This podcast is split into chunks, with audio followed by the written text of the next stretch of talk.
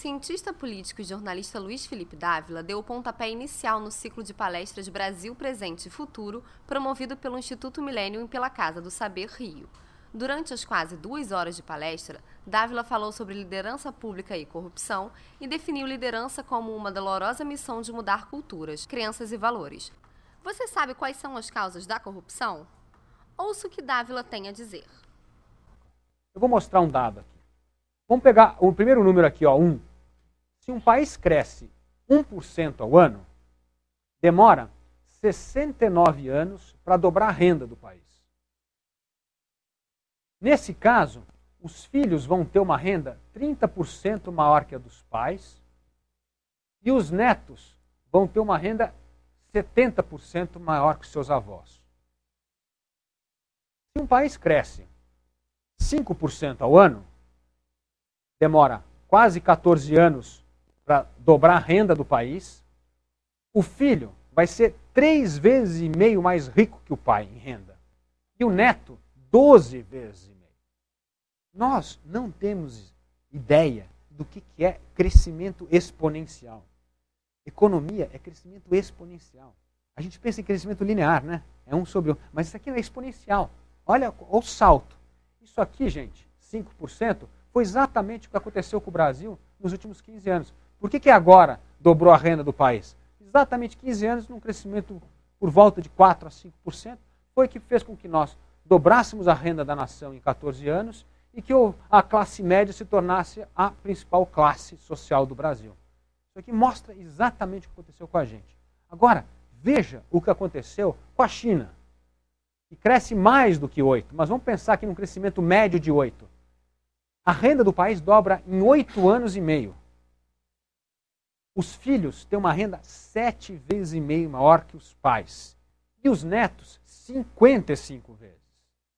A China está crescendo há oito anos, há mais de 30 anos. Esse é o milagre. A renda pessoal está multiplicando de uma forma absurda. Cada 10 anos a renda dobra do país. Então, por que, que esse quadro deveria estar no gabinete de todos os políticos brasileiros? Porque, na verdade, a gente devia ter uma sociedade, um Estado, os homens públicos focados em fazer com que o país tenha um crescimento sustentável. Quanto mais sustentável, maior o crescimento da renda. Quanto maior o crescimento da renda, maior da igualdade. Quanto maior a igualdade, mais rico o país fica. O político pensar um pouquinho além da próxima eleição, daqui a duas eleições, ele vai ver que o impacto do crescimento econômico é a melhor coisa que ele pode estar investindo. Inclusive no seu cacife político. Aliás, isso já se mostrou nas últimas eleições, que os governadores e prefeitos são obrigados pela lei de responsabilidade fiscal ter suas contas equilibradas, foram eleitos porque eles descobriram que boa gestão dá voto tiveram, fizeram uma boa gestão e isso foi percebido pelo povo, sobrou dinheiro no caixa, fizeram obras, investiram em coisas e foram reeleitos em cima disso. Então, boa gestão dá voto, isso aqui comprova isso. E crescimento econômico, então, dá mais voto do que qualquer outra coisa. Então, já que crescimento econômico deveria ser o foco, vamos ler agora o outro lado da história de todos os dados que eu acabei dando aqui, para nós entendermos por que, que a corrupção é mal por que, que nós temos de investir em liderança pública no Brasil para combater esse mal? Você pegar o índice de desenvolvimento humano, todos os países de baixo índice de, de corrupção são os que têm uma hora IDH. Portanto, investir em instituições é fundamental para termos uma elevação per capita do PIB e para que o índice de desenvolvimento humano melhore num país. Outro fator fundamental: produtividade econômica, inovação e diversificação de produtos. Isso aqui é chave no desenvolvimento econômico de um país. Um país só cresce se aumento de produtividade, se a inovação ela é presente, porque é um eterno aprimorar e renovar, e a diversificação de produtos. Você pegar, por que, que o Oriente Médio não é rico? Porque ele só sabe fazer uma coisa: furar o chão, achar petróleo, mandar petróleo, trocar petróleo por dólar e importar coisa. Não vale a pena você, você não cria nenhum incentivo para se fazer nada. Toda economia sofisticada ela tem uma diversificação de produtos. E mais do que uma diversificação de produtos. Geralmente, a diversificação funciona assim. Um país que produz um produto que todo mundo produz, ninguém quer. Todo mundo produz milho, todo mundo produz feijão, arroz. Tá bom, todo mundo produz. Qual é o valor agregado disso? Pequeno. Agora, se você faz uma coisa chamada Apple Computer, se você tem uma coisa chamada Windows Program, que todo mundo quer e pouquíssimas pessoas fazem, aí é que está a grande margem. Então, essa grande margem significa nessa diversificação e diferenciação de produto. E isso está intrinsecamente ligado à complexidade e à sofisticação da sua pauta de produtos. Ou seja, nós temos que almejar produzir coisas difíceis, que muitos querem e poucos produzem. É aí que está o grande ganho econômico. E o outro ponto fundamental de países de baixo índice de corrupção e grande crescimento econômico é a educação. Ou seja, você tem uma mão de obra extremamente qualificada, você tem as grandes universidades do mundo, você tem uma quantidade gigantesca de investimento em pesquisa e desenvolvimento. E mais, a capacidade de atrair talentos. Países em que essas condições eh, existem atraem talentos do mundo inteiro. Outro dia eu peguei um dado muito impressionante. No ano de 2000, mais de 70% das empreitadas no Vale do Silício tinham indianos e chineses. Ou seja, indianos e chineses talentosos não estão em Nova Delhi, nem em Beijing, eles estão lá no Vale do Silício, porque é lá que tem o capital, é lá que tem a mão de obra, é lá que tem o environment do conhecimento. E esse, esse meio ambiente do conhecimento, ele é fundamental para existir inovação. Ninguém consegue inovar sozinho em casa, com as suas próprias ideias. Essa troca de gente, de experiência, de papers, de pesquisa, é muito importante para fomentar uma cultura de desenvolvimento. No início do até o início do século XIX, não existia crescimento econômico no mundo.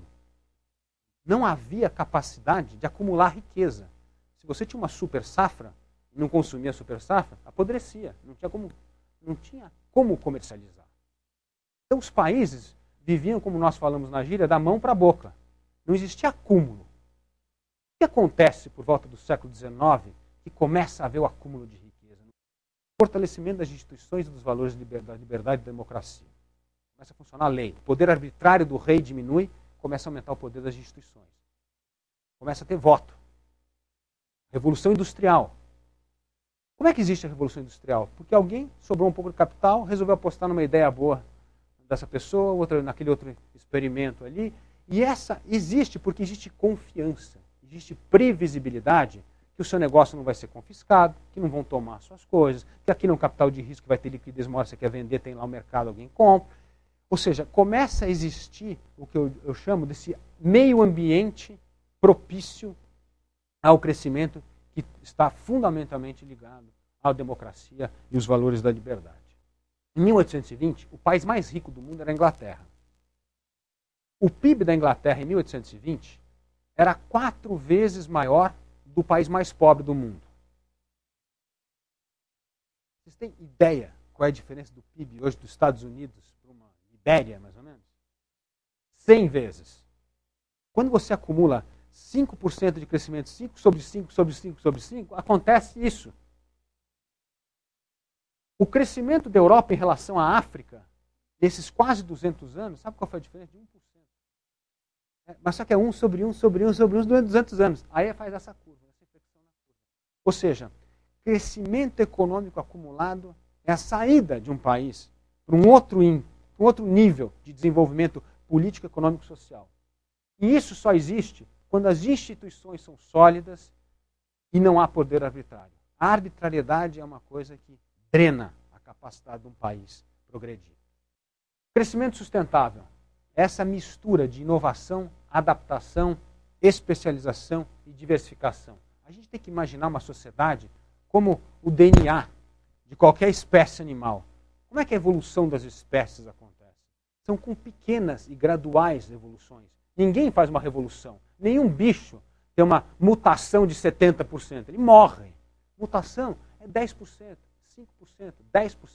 Mas ao longo do tempo ela é constante. Se não for constante, ela não existe. Então, nós temos de pensar uma sociedade fazendo mutações graduais, mas permanentes. Não pode parar. Se parar, morre a espécie. Então, o crescimento sustentável é isso: é esse eterno inovar, renovar, rever, adaptar. E isso faz com que especializar e a diversificação é, prolifere. Segundo, criar instituições fortes. Instituições fortes em que a lei, a liberdade, a vontade das pessoas são expressadas de tal forma e transformadas em leis, em decisões de governos, e que isso reduza o poder arbitrário, como eu disse. E toda vez que diminui o poder arbitrário, aumenta a confiança, aumenta a confiança nas instituições. E confiança é um elemento vital nisso. Nós temos um livro muito interessante de um cientista político francês, Alain Perrefit, que chama A Sociedade de Confiança. Vale a pena ler. E o, e o Alain Perrefit diz exatamente a importância da confiança nessa curva que nós vimos, nessa inflexão do crescimento econômico. Por que, que a confiança é importante? A confiança gera essas três coisas fundamentais: previsibilidade, continuidade e credibilidade. É previsível que eu vou investir numa empresa aqui e não serei confiscado amanhã. Existe continuidade. Como, por que, que o plano real deu certo? Porque houve uma continuidade. Houve dois governos, quase que durante 15 anos, que seguiram uma única política econômica. Por isso que deu certo. Se tivessem alguém inventado, falado, eu tenho uma ideia melhor, joga isso no lixo começa de novo, nós teríamos dado uma charré na história. Então, continuidade é algo muito importante nesse acúmulo de conhecimento, de experiência, de experimentos. E isso aumenta a credibilidade. Quanto mais previsível e a, quanto mais confiança existir, mais previsibilidade existir e a continuidade, aumenta a credibilidade das instituições. Você sabe que se você for penalizado por alguma coisa, recorrer à justiça ou isso ou recorrer ou qualquer outra instituição, que você terá uma resposta satisfatória a isso. Então, a tríade da prosperidade, como eu digo, é a democracia, a economia de mercado e a mobilidade social. Se tiver isso, o seu país vai ter um baixo índice de corrupção e, e vai entrar naquela grande curva de inovação. Se não tiver um desses patamar, um desses elementos aqui, você tem problema. Porque a corrupção, ela destrói a, a construção desses laços de confiança, previsibilidade e credibilidade que é fundamental.